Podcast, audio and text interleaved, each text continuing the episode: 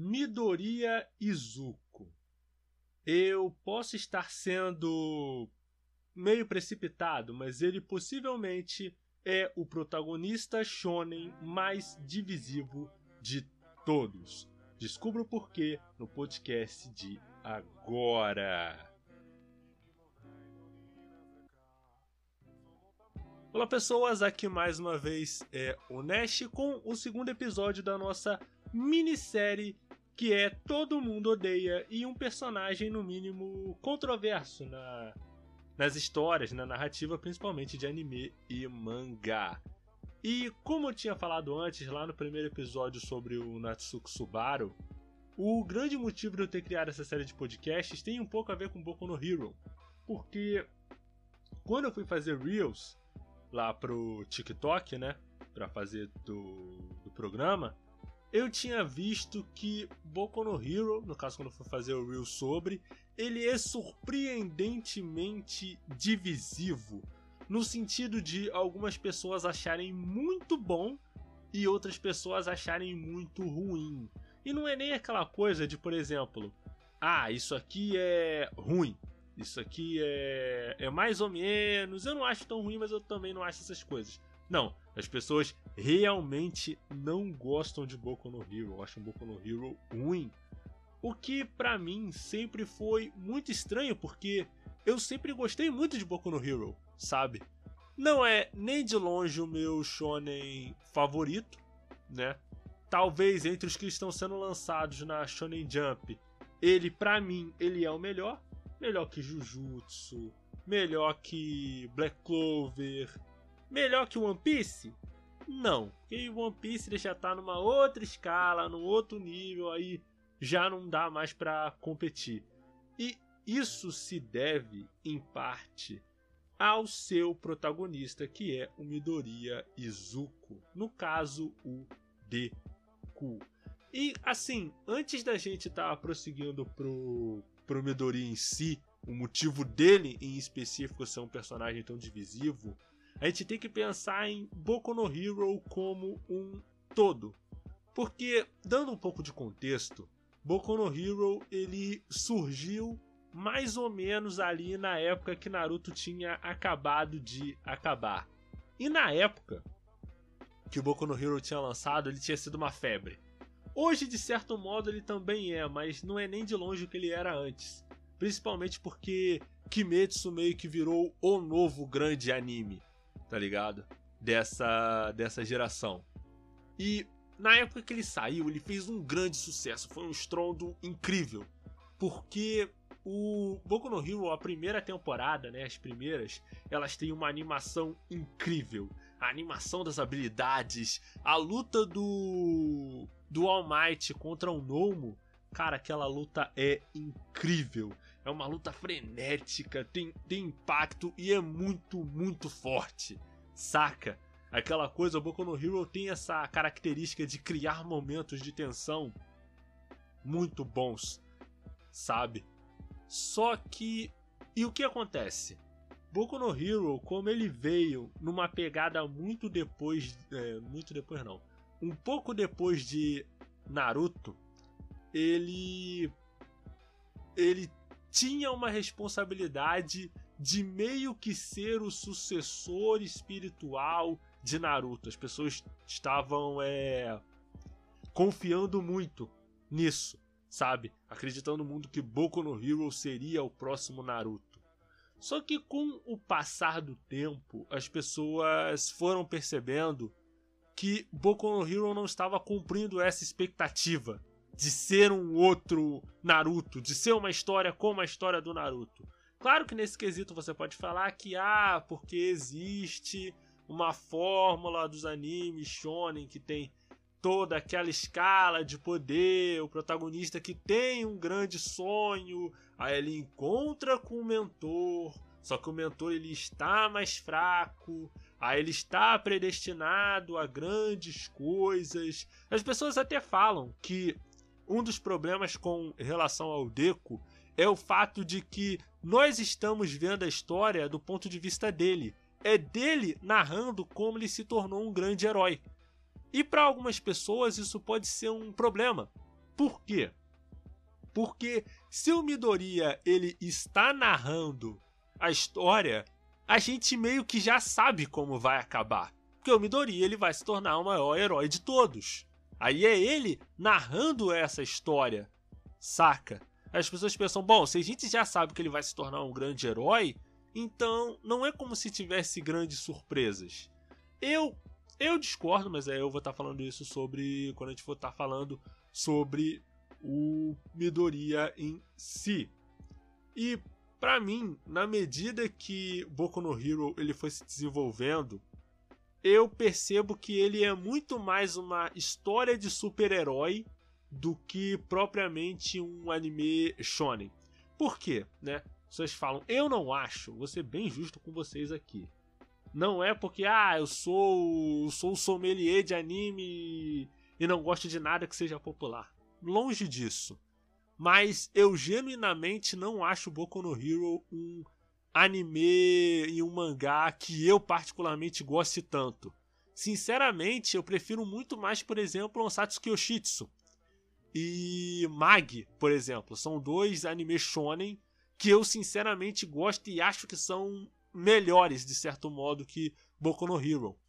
Só que Boku no Hero, ele, no termos é comerciais, ele é um mangá que ele faz muito mais sucesso porque ele tem muito mais apelo.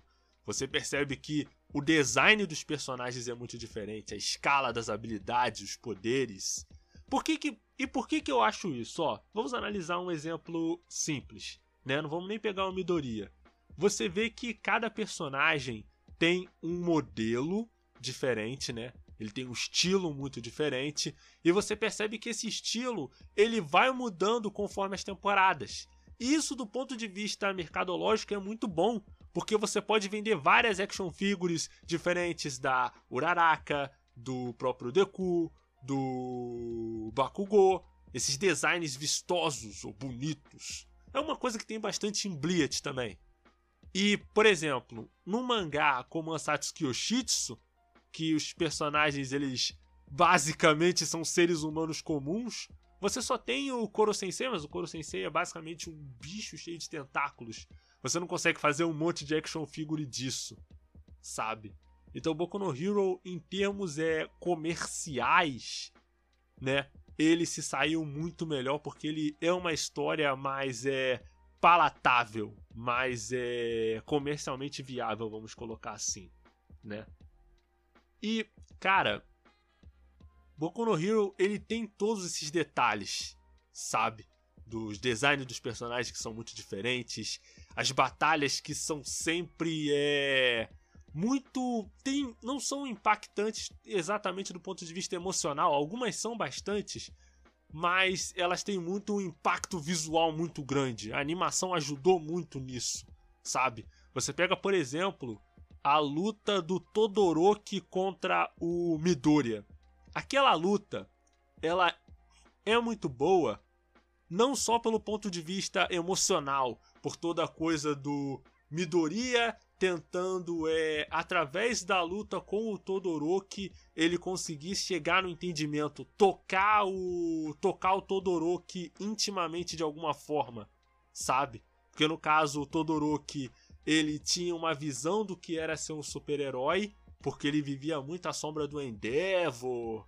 Eu até, eu inclusive falo que o, que o Todoroki, a relação do Todoroki com, com o Endeavor é chupinhado da relação com o Zuko e o Ozai, de A Lenda de Yang. O, o, eu não sei se o Hirokoshi já admitiu isso, mas tem muitos paralelos. Principalmente se você pensar que o Dab. Eu não vou falar do Dab aqui, não. Não vou falar do Dab. Mas se você entende de A Lenda de Yang, se você assistiu, você sabe mais ou menos do que eu tô falando. Você sabe mais ou menos o quanto isso é. O quanto tem paralelos um com o outro, né? Mas não só do ponto de vista emocional, do ponto de vista de escala emocion emocional, mas do ponto de vista visual. Você percebe que aquela luta tem muito impacto, é muito bem animada, tem um significado interno muito grande. Você vê que a luta ela é muito muito bem pensada. Você percebe que a cada golpe você percebe que os dedos do Midoriya vão se estragando, vão quebrando cada vez mais, mas ele não desiste porque ele quer provar o ponto dele pro Todoroki. E isso é muito forte, tanto que mesmo o Todoroki ele vencendo a luta, você percebe que moralmente quem venceu foi o Deku, porque o Deku ele o Deku ele significou um um perigo, um perigo não, um oponente tão irredutível que o Todoroki precisou usar o fogo dele. Tanto que o Bakugou até reclama depois que o Todoroki não usou o fogo dele, por isso que ele não venceu, aí por isso que o Bakugou não aceita a vitória dele e tudo mais. E Boku no Hero, ele tem esses detalhes. Só que na medida que o tempo foi passando, principalmente depois daquele ápice que foi a luta do é, do All Might contra o All for One, você percebe que Boku no Hero ele começou a dar uma decaída. Porque é aquela coisa que até o Kitsune fala no vídeo dele sobre o problema de Boku no Hero, que é o Boku no Hero ele não estava escalando os perigos. Não é como, por exemplo, no Naruto, que é naquela altura do campeonato, Naruto já estava lutando contra o Pen por exemplo, que era um perigo muito grande de um cara que basicamente destruiu a aldeia da Folha, sendo que depois disso você já tinha a Quarta Guerra Ninja, então as coisas elas iam subindo de escala, coisa que o Boku no Hero não faz. Boku no Hero ele não sobe de escala como esses outros animes sobem. O que eu acho que não é a priori um problema, até porque o Boku no Hero ele faz é, as lutas, por mais que elas sejam pequenas de, em escala, elas têm um significado muito grande, né, interno pros personagens. Mas eu meio que entendo as pessoas que querem uma escala mundial na quando eles estão vendo, né? Aquela coisa do perigo ele escalando cada vez mais. E Boku no Hero, eu falo que Boku no Hero pode não ser o melhor mangá shonen talvez nem dessa geração, mas ele é o mais, ele é o mais importante no sentido dele estar tocando em temas e ele está conversando sobre temas muito relevantes. Porque Boku no Hero ele mexe muito com o que é o ideal de super-herói na sociedade, sabe? Não tanto do, do herói como símbolo de não, é um herói como sim, mas não tanto herói em termos de super força, super poder, mas sim em termos de herói como símbolo, como meio que um sustentáculo que faz a sociedade funcionar em segurança, que dá uma certa segurança para as pessoas agirem normalmente. De certo modo, são as pessoas que mantêm um status quo de aparente de aparente tranquilidade e de uma sociedade pacífica. E Boku no Hero, ele vai mostrando aos poucos, isso fica claro principalmente lá no arco dos vilões, sobre como esse ideal de justiça espelhado nos super-heróis, ele nem sempre corresponde com a realidade. Que é até uma coisa que Boku no Hero, e isso sim é um problema, que Boku no Hero não consegue abordar tão bem quanto ele abordou na parte com o Sten. Por quê? Porque o Sten, ele é um indivíduo que ele chega e diz que os super-heróis são uma mentira, que eles basicamente existem muito mais para rankings e status do que propriamente para proteger a população. Então o Sten, ele age meio que como um contraponto dentro dessa história. E ele até fala que, ah, não, o All Might é o verdadeiro herói porque ele luta pela justiça e não só por status.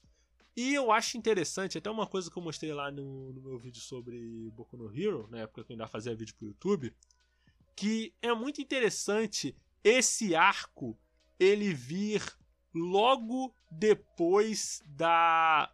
Não, de logo depois desse arco vir o, o arco do Endeavor dos jogos escolares, saca? Porque aí você demonstra que o Endeavor em si ele é meio que esse símbolo do que o Sten tava falando. E é interessante, cara, de certo modo muito bom esse arco do Endeavor, de ele, ao tentar ser um bom pai, ele acaba se redescobrindo como um grande super-herói. Mas que ao mesmo tempo, os pecados que ele fez no passado acabam vindo e cobrando um preço muito, muito grande. Saca?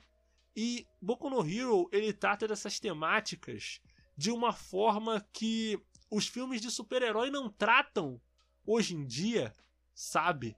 Eles sempre tratam essa coisa de ah, é sempre naquele viés do Superman maligno. The Boys, Superman maligno. Invencível, Superman maligno. O próprio a própria Liga da Justiça, Injustice, Superman maligno. Eu não estou dizendo que essas três séries sejam iguais. Elas são muito diferentes entre si. Aliás, mas eu tô falando do modo como esse tipo de série enxerga essa situação. Eu acho que é porque Boku no Hero ele fala muito sobre a situação do Japão atual.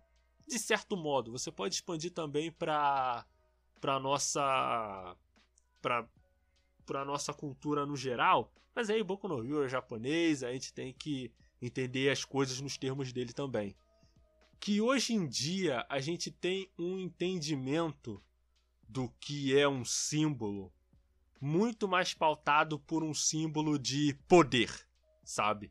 O cara é poderoso, o cara é ultra forte, o cara vai lá e decide. Sendo que Boku no Hero ele tenta mostrar que, olha, esses símbolos de heroísmo eles são símbolos que meio que de certo modo refletem a nossa sociedade. Por isso que o Midoriya, as pessoas até até criticam falando que o Midoriya ele não muda, mas eu venho dizer que é muito importante que o Midoriya não mude. É, me, é meio estranho, meio contraditório falar isso, dizer que o Midoriya não muda, né? E isso é um problema porque, ah, o Midoriya é bonzinho demais, ele é muito bom moço, aí ele não tem nuance como o Bakugou, ele não tem nuance como o Todoroki, ele não tem nuance como o Endeavor e muitos outros personagens. Mas eu vou estar explicando isso mais tarde. Mas para mim é muito importante que o Midoriya não mude porque de certo modo o Midoriya ele representa esse ideal de justiça, de uma justiça que não se importa muito com poder, com ser o mais forte, com ser o mais poderoso. Claro que o Midoriya ele quer ser o super-herói número um, mas isso não é o fim. Ele não quer simplesmente ser o super-herói número um. Ele, mas ele sente que ele, para salvar o máximo de pessoas possível, ele precisa ser o mais forte de todos. E para ele ser o mais forte de todos, ele precisa ser o número um. Sabe? Ele quer se tornar um grande herói para poder proteger o máximo de pessoas possível.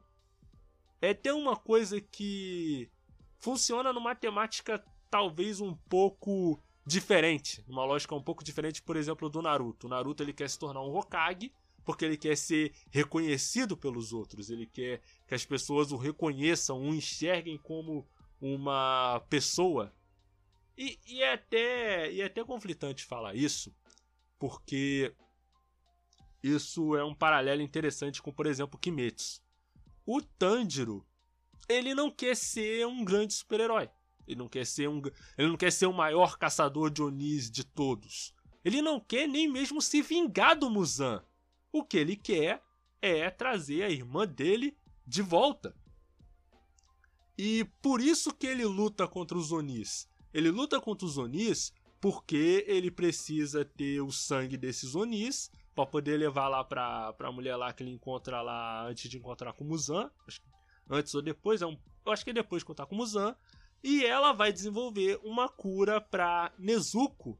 E esse é um objetivo muito pessoal. Eu acho que talvez esse seja um dos problemas com relação ao Deku, porque o objetivo dele não é tão é, relacionável assim, sabe? É meio, é meio esquisito de, de, de falar. Eu posso estar. Tá, eu posso estar tá sendo precipitado na, na minha argumentação. Se você quiser, você pode. A gente pode estar discutindo isso aí. Você pode me mandar um DM lá no Entre Mídias Podcast. Que o objetivo do Deku ele não é tão relacionável quanto o objetivo do Tanjiro, o objetivo do Edward, que de certo modo parece muito com o objetivo do Tanjiro, ou mesmo o objetivo do Naruto. É uma coisa não tão é não tão pessoal, relacionável assim.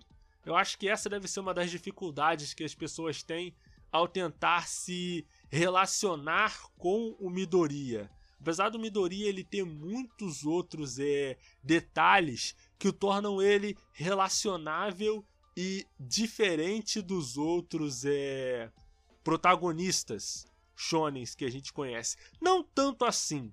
Ele tem uma coisa que me lembra bastante o Tanjiro, mas a gente vai estar tá falando sobre isso mais tarde. E, mas voltando a Boku no Hero como história no geral. Boku no Hero, ele fala muito sobre esse papel dos símbolos dentro da dentro da nossa dentro da sociedade, né, no caso sociedade de super-heróis. E o que acontece quando esses símbolos eles caem ou eles começam a entrar em dissonância com o que tá com a própria sociedade em si? Você percebe que os vilões em Boku no Hero, eles não ganham no sentido de ah, eles derrotaram super-heróis. Não, os heróis eles venceram. Mas cada derrota, cada vitória dos heróis é uma vitória com cada vez mais custo e cada vez mais consequências. E isso vai minando a confiança das pessoas nesses símbolos. Então, elas deixam de confiar nesses heróis nesse poder constituído e passa a agir numa lógica meio caótica, meio de cada um por si. Eu vou fazer o que eu acho certo e se eu tiver que prejudicar terceiros é isso que vai acontecer. E isso é uma coisa que que de certo modo casa muito com a nossa realidade, se você parar para pensar. As pessoas elas estão desconfiando cada vez mais do poder é, do poder constituído, eles sentem que o poder constituído ele está meio que em dissonância com em, com o pensamento da sociedade. Aí de repente aparecem indivíduos que prometem soluções rápidas, soluções simples e soluções que principalmente rompem com a ordem é, social constituída de certo modo, porque esses símbolos, né, do poder e do status quo, eles de certo modo não conseguem mais se comunicar com o resto da sociedade. Eles parecem meio alienados e distantes do do, do pensamento geral, sabe? Aí você pode analisar isso de, de várias formas e de várias maneiras. Eu sinto que esse é um subtexto de Boku no Hero que eu, pelo menos na minha pequena e miserável bolha, eu não vejo tanta gente falando sobre. Eu não sei, talvez seja uma interpretação pessoal minha, né? Não é como se o que eu estivesse dizendo aqui fosse uma regra absoluta, mas eu sinto bastante isso, sabe? Você percebe que os heróis em Boku no Hero, eles são cada vez mais desacreditados, eles são cada vez mais postos em xeque. Ainda que eles ganhem, eles ganhem a custo de muita coisa, a custo de muito sacrifício. E você percebe a confiança das pessoas, elas aos poucos sendo minada pelas questões que os vilões botam, é, sobre o próprio modo como super-heróis agem, muito mais como celebridades, como produtos, do que indivíduos que servem com um propósito maior de salvar as pessoas. Saca? E muito bem, vamos estar fazendo uma pausa para os nossos comerciais. Na volta, mais sobre Todo Mundo Odeia, episódio 2, Midoriya e Zuko, aqui na rádio J-Hero, do seu jeito, do seu gosto. Rádio J-Hero. Não saia daí! Daqui a pouco, mais sucessos.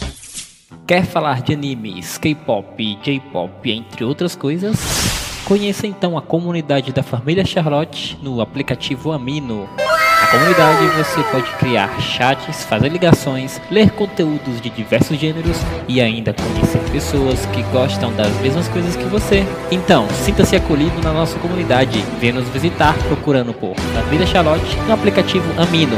Ficaremos muito felizes com a sua presença. 限界だって感じたら 思い出せ象徴としてだけではないお師匠が私にしてくれたように私も彼を育てるまでは Aventure-se no melhor da fantasia, fique trilhado com mistérios e emocione-se com romances e webtoons acessando reiscan.top. J-Hero nas redes sociais. A Rádio J-Hero está nas principais redes sociais, como Twitter e Instagram. Siga nossos perfis procurando por arroba Rádio J-Hero. Ah, estamos também no Facebook. Curta nossa página acessando facebook.com barra e fique por dentro de tudo o que acontece no site e programação da Rádio J-Hero.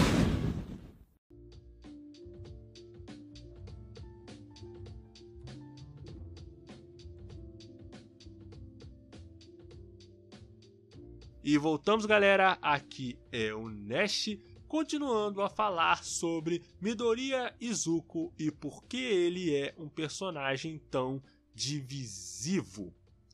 E eu queria estar tá separando os motivos das pessoas não gostarem do Midoriya em, em alguns tópicos. Eu vou estar tá analisando é, cada um deles e tentar compreender e responder cada um desses tópicos, começando pelo primeiro.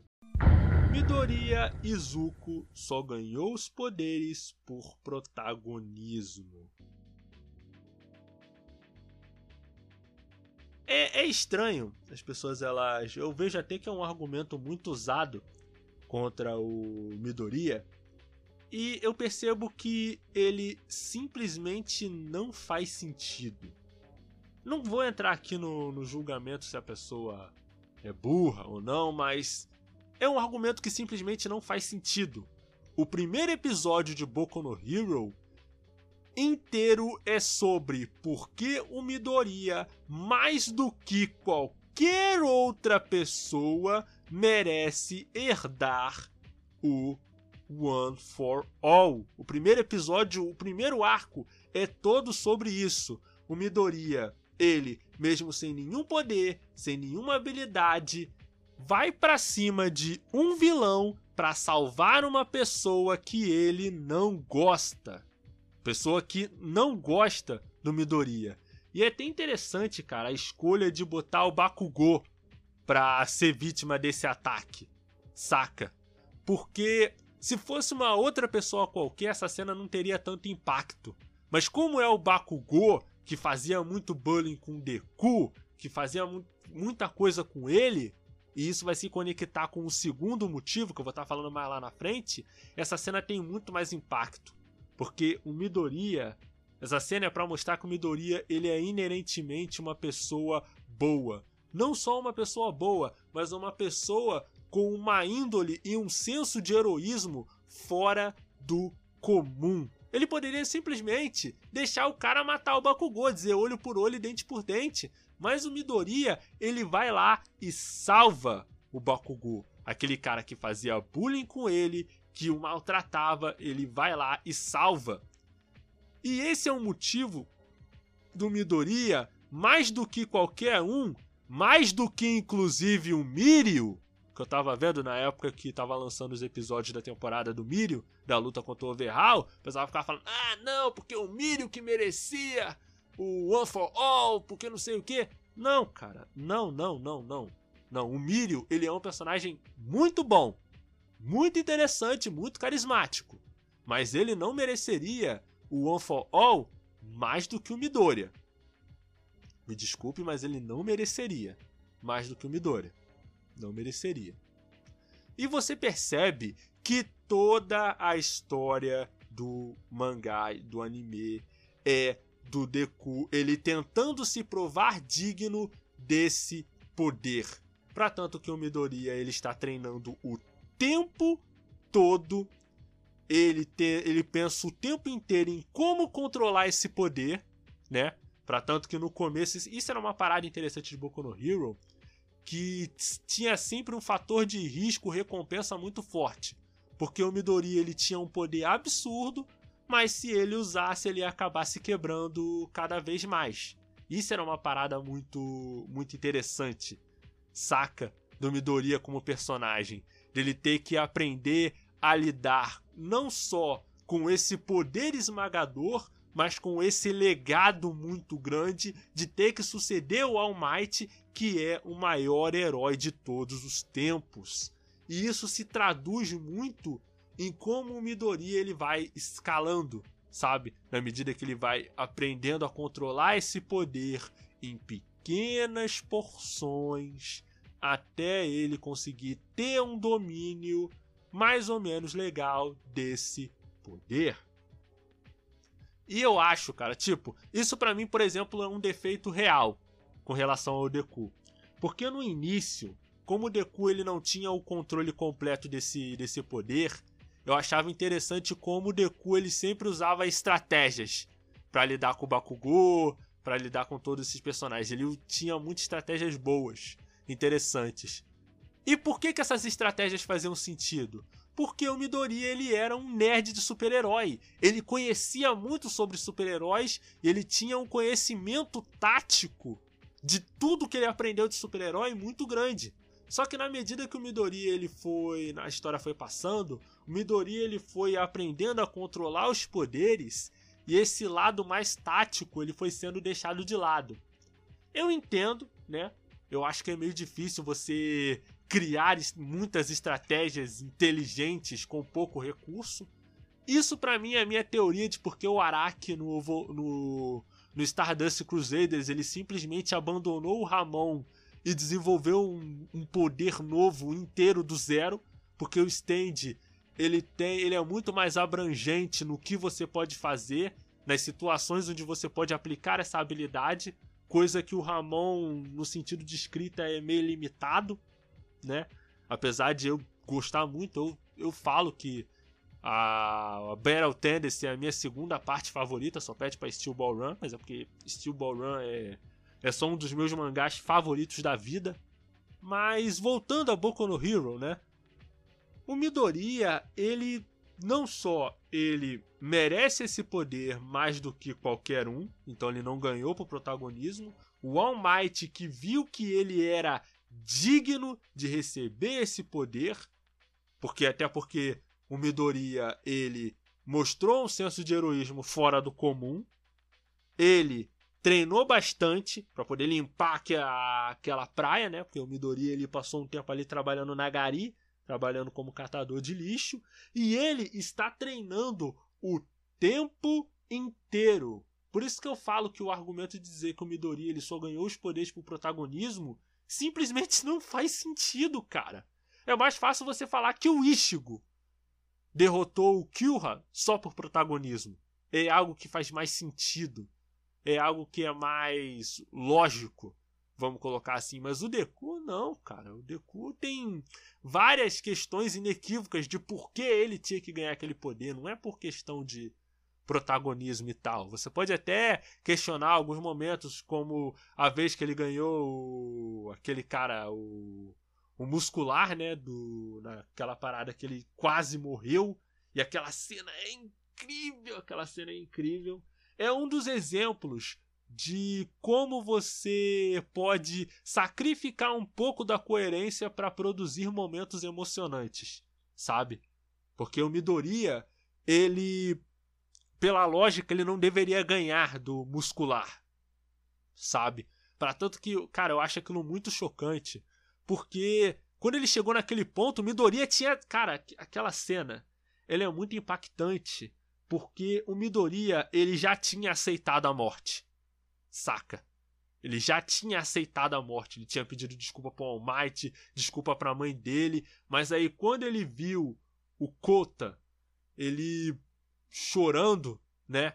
o Couto em perigo, ele tirou forças da onde ele não tinha para dar o 100% e derrotar o muscular.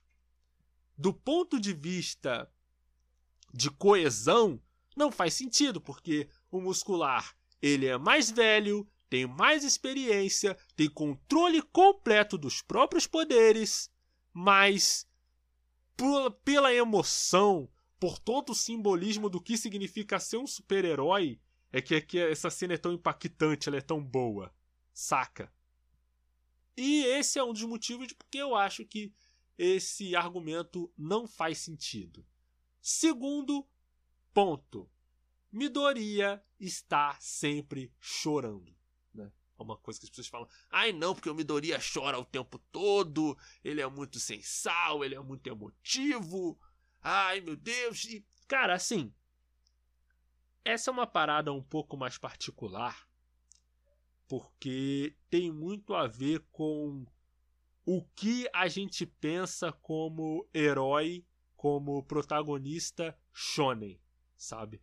Você imagina aquele protagonista que é sempre muito forte, muito poderoso, muito, muito B10. É o cara que chega, esmurra todo mundo e humilha o cara, sabe? Claro que tem tem um ou outro momento em que o protagonista chora, como o Luffy quando ele descobre que o Ace morreu. É porque eu não assisti One Piece, né? A primeira coisa, quando você você não sabe de One Piece, não conhece One Piece, a primeira coisa que você vai aprender sobre One Piece é que é Ace morre. É, é isso. Essas são as únicas coisas que eu sei de, de, de, One Piece. Que o Luffy é um pirata que estica, que o Zoro é, nunca sabe para onde está indo, que o Shanji é um gado e que o Ace morre. É, são as únicas coisas que eu sei de, de One Piece. Mas não se preocupe, eu vou ler One Piece um dia. No futuro um pouco distante, mas um dia. Quando One Piece acabar, eu leio. Já falei isso. Já deixei bem claro isso. Quando One Piece acabar, eu leio. Mas vamos para Boku no Hero. E entra naquela coisa que eu falei antes, sabe?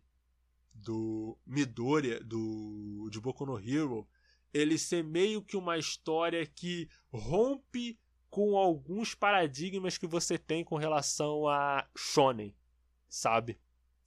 Eu sei que eu tô falando aqui que o protagonista não chora, ah, mas Nash, o Naruto chora, o personagem X ou Y chora e tal. Só que isso não acontece com tanta frequência. Porque os personagens de anime shonen, eles não costumam entender os próprios é, sentimentos. É aquele tipo é, protagonista cabeça dura, sabe? Aquele cara. Uh, aquele cara meio, meio tronco, meio troncho, tá ligado? E o Midoriya, ele é um. Ele é um garoto muito mais é, sensível, sabe? Ele é muito mais é, sensível, emotivo. E as pessoas até falam: ah, mas por que, que o Midoriya não reage pro Bakugou? O Bakugou xinga ele de todas as maneiras, de todas as formas. O Midoriya não faz nada, por isso que o Midoriya é um personagem ruim.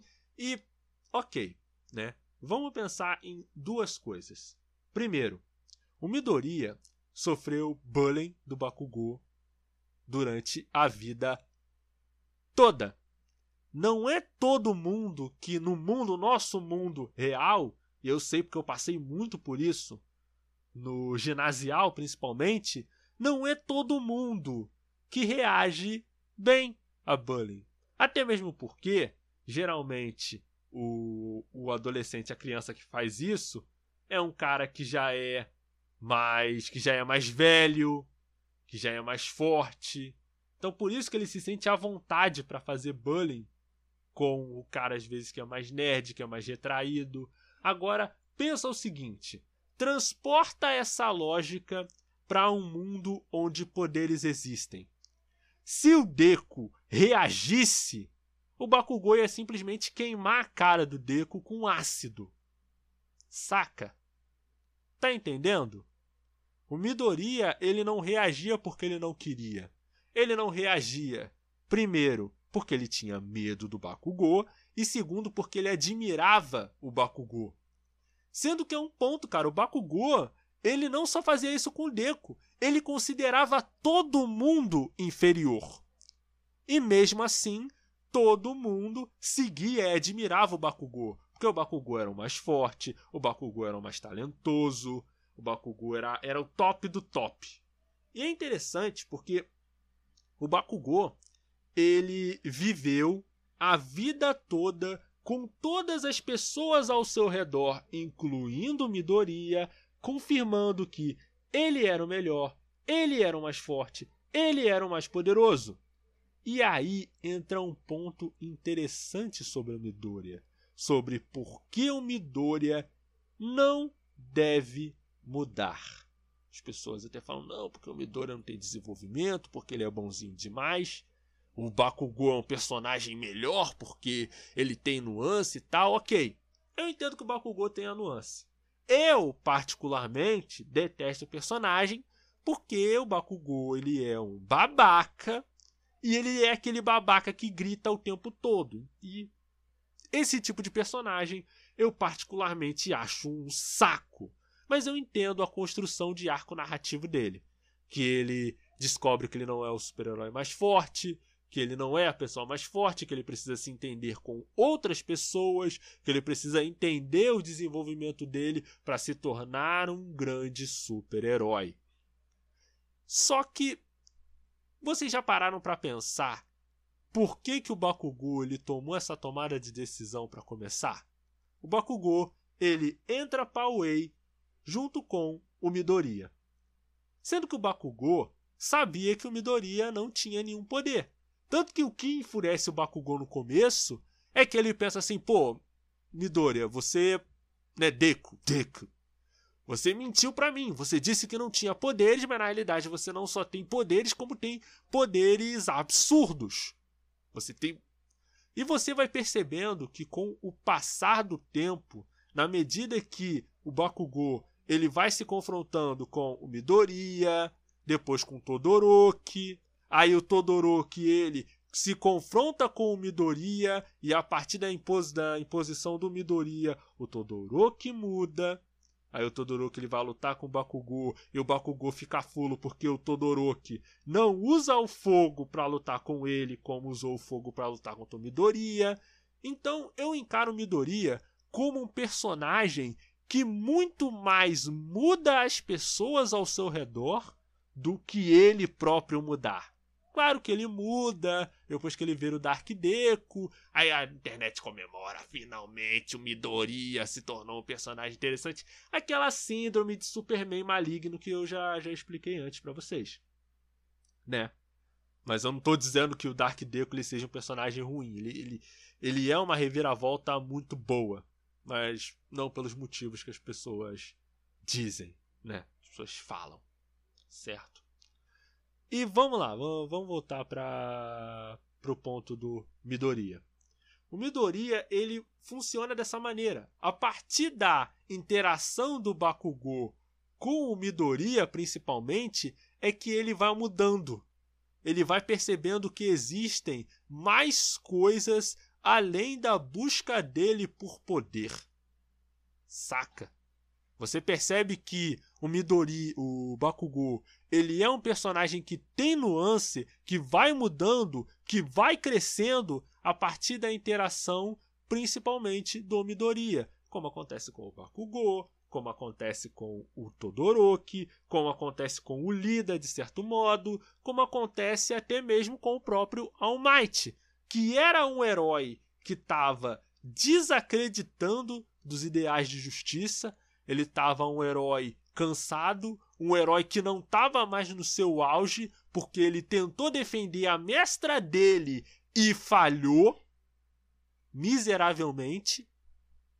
Mas ele vê no Midoriya, no Deku, essa chama do heroísmo que ele havia perdido lá atrás por causa do que aconteceu com a mestra dele. E você percebe que o Midori ele funciona muito como esse personagem que faz as pessoas ao redor dele mudarem. E eu, é por isso que eu falo, Midoriya, ele é um personagem que ele não precisa mudar. Saca? Ele não é um personagem que ele precise ter um grande arco narrativo, mesmo ele tendo. Mas ele é um personagem que pro ponto todo de Boku no Hero ele funcionar, ele precisa que o Midoriya ele seja esse tipo de pessoa, um indivíduo compassivo, um indivíduo que pode ser visto até mesmo como fraco ou como ou como emotivo demais, porque o Midoriya ele representa esse ideal de heroísmo esse símbolo do que é ser um super-herói que a sociedade de Boku no Hero meio que perdeu, sabe? Eles perderam de vista esse essa referência, sabe? Do que era ser um super-herói, do que significava heroísmo de fato. Por isso que eu acho Boku no Hero uma história tão interessante, porque ela faz um contraponto muito bom com tudo que está sendo feito de super-herói hoje em dia. Nem tudo. Você percebe que o Invencível ele meio que faz essa coisa meio The Boys e meio Boku no Hero. Tanto que você pode até dizer que o Mark, é, o protagonista, ele é muito parecido com o Midoriya. Porque ele tá à sombra de um grande super-herói, ele apanha muito, né? Né? Se for fazer uma competição de quem vai mais pro hospital, se o Mark ou se o Midoriya, vai ser meio complicado. A gente vai ter que tirar no desempate, vai ter que tirar na moeda. Porque a quantidade de vezes que os caras apanham, meu Deus. Esse Mark, esse invencível, é invencível só no nome. É solado pelo próprio pai, é solado pelo Rengar, que é aquele que é aquele tigre que aparece num dos episódios do do Invencível, que aliás é o meu episódio favorito porque tem um plot twist do baralho. Eu inclusive tô ansioso para a próxima temporada de Invencível com uma animação melhor, né? Vamos, vamos, vamos combinar.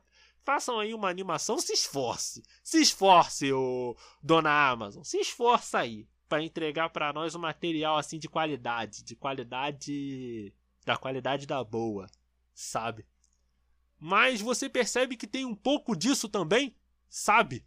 Desse contraponto entre o ideal compassivo de que é, do que é ser super-herói do Mark com o ideal violento de puro poder e dominação que é encarnado pelo Omni-Man e pelos Vitruvianos no geral, sabe? Que os Vitruvianos eles meio que são isso, eles são uma mistura de kryptonianos com Saiyajins, vamos colocar assim, sabe? Eles estão meio que uma mistura entre um e outro, porque eles são um povo conquistador que vai de planeta em planeta dominando o dominando aquele, aquele aqueles mundos. É mais ou menos o modo como como os Saiyajins eles eles agem, sabe? Eles vão de planeta em planeta. Se o planeta for mais fraco, eles mandam um bebezinho. Se o planeta for muito truncudo na porrada, eles mandam o adulto. O adulto vai lá e cancela o CPF de todo mundo no planeta e vida que segue. E de verdade, eu sinto falta desse tipo de abordagem dentro das histórias de super-herói, sabe? Você tem basicamente a Marvel construindo seu universo megalomaníaco que tá começando a se devorar. Porque, sinceramente, eu acabei de ver o Moon Knight, né? Terminar de assistir o Moon Knight. Eu sei que esse podcast vai estar tá datado, porque aí o pessoal já vai estar tá assistindo Miss Marvel. Só que eu não vou assistir série da Marvel tão cedo, depois do Moon Knight. E, cara, é assim, a série não é ruim, mas tem aqueles problemas de série da Marvel, as soluções elas costumam não sair muito do senso comum. Aí agora eles como estão produzindo de em escala industrial, o CG, as cenas de luta estão cada vez piores. Tá complicado, tá ligado? E você percebe que a Marvel ela tá é, empreendendo muito mais essa coisa do multiverso, do universo, seja de fanservice, participação especial. Olha, eu entendo o apelo que isso tem, mas sinceramente eu não consigo mais gostar. Por outro lado, você tem a DC, que tá querendo fazer esses filmes de super-herói mais adultos, mais tal, não sei o quê. E eu não tô dizendo que essas duas abordagens, elas não devam existir, sabe? Ah, a Marvel não deve fazer, não deve fazer filmes desse jeito, nem a DC desse jeito. Até porque a DC tá ganhando dinheiro com isso e a Marvel idem, né? A despeito da qualidade dos respectivos filmes. Se bem que em termos de filme a DC anda bem melhor. Bem melhor. The Batman, Coringa, Esquadrão Suicida. Para mim, sinceramente, são filmes que são muito melhores do que tudo que a Marvel produziu até agora, né? Com todo respeito, Marvetes, mas Eternos é uma droga, Chang-Chi é um filme mediano, é, Home é um filme legalzinho por causa do fanservice, e o Multiverso da Loucura... É, é, o multiverso da loucura é capcioso. Eu não, não, vou falar, eu não vou falar sobre isso porque isso aqui não é um podcast de, de filme da Marvel, né? É um podcast de anime. Mas o multiverso é é sobre aquilo lá, né, cara? O multiverso é aquilo lá que você já sabe, né? Você se acha que é bom, você acha que é ruim. É sobre, é sobre aquilo lá, cara. Sobre, é sobre o quê? É sobre aquilo lá. Vocês sabem que quando eu não tenho nada para dizer, eu digo é sobre isso. Mas é sobre o quê? É sobre isso aí, ó. Mas enfim, voltando pra Boku no Hero. E eu gosto quando as histórias elas tentam abordar o super-herói como símbolo dentro da sociedade. É uma coisa que, por exemplo, o Falcão e o Soldado Invernal faz muito bem. Por isso que ela é a melhor série que a Marvel fez até agora. A melhor. Melhor que WandaVision, melhor que Loki, melhor que. melhor que Moon Knight. Não vi a série do Gavião Arqueiro, porque é a série do Gavião Arqueiro, né? Não preciso me explicar muito. E eu não sei como essa Miss Marvel ou a She-Hulk vai sair. Eu não vou assistir série da Marvel tão cedo, já falei isso, né? Mas eu gosto quando eles pegam essa coisa de, olha, nós temos os super-heróis e esses super-heróis eles significam algo para as pessoas dentro dessa sociedade. Então nós vamos trabalhar nisso. No caso de Falcão, Soldado Invernal, ele tem uma outra colocação com relação a Boku no Hero, que é essa coisa do legado, sabe? No caso de Boku no Hero, o legado do All Might, e é do All Might dos de todos os antecessores do All for All. O All Might, a, a mestra do, do All Might, todos os outros personagens ali que vieram antes dela. E no caso do Falcão Soldado Invernal, é esse legado do Capitão América, do que esse legado significa para as pessoas e de como esse legado ele pode ser usado pro bem e pro mal. Já falei, cara. O Falcão Soldado Invernal tem o melhor vilão da Marvel, que é o Zemo. Tem a tem Dora Milaje, que é Dora Milaje, eu não tenho que me explicar, pelo amor de Deus. Eu tenho que dizer porque que Dora porque ter Dora Milaje é bom. Eu tenho, eu tenho mesmo que explicar isso. Você chegou até aqui nessa vida e agora eu tenho que te explicar porque Dora Milaje é bom. É porque é bom, cara. Se tem Dora Milaje é bom. Tem o Zemo, tem Dora Milaje. Pronto, já carrega a série nas costas. Mas a série não tem só isso. A série tem um CG muito bom, lutas boas, bem legais, e tem toda essa temática do legado e do que existe além desse legado. Tanto a questão do Sam com o Azaia, né, que é o Capitão América Negro, tanto pela questão principalmente do John Walker. Cara, a construção do John Walker é um bagulho incrível. Eu gosto muito. É um vilão muito. É um tipo, provavelmente é o melhor vilão. O segundo, né? Melhor vilão que a série da Marvel já produziu. Com exceção da Wanda, né? Porque a Wanda, desde WandaVision, era uma vilã, sabe? Uma vilã trágica. Mas era uma vilã porque ela sequestrou uma cidade inteira, né? Então, para mim, para mim, nos meus termos, isso é vilão sabe? Nos meus termos, isso é vilão. E Boku no Hero também é muito sobre isso, do legado e do que significa de fato ser um super-herói. Por isso que, com todos os problemas que a história tem, o fato de ter muito personagem que acaba sendo relevante, os arquinhos escolares que, meu Deus, cara, eu sei que eu posso até defender o Deku, mas Boku no Hero tem uns problemas. É personagem demais que tem na história, aí acaba não aprofundando todo mundo como deveria. Aí às vezes é personagem que aparece uma vez e some e nunca mais volta é, toda essa questão dos arquinhos escolares que, cara, eu, eu entendo. Eu entendo qual é o objetivo do Hirokoshi, sabe? Ao criar esses arcos escolares.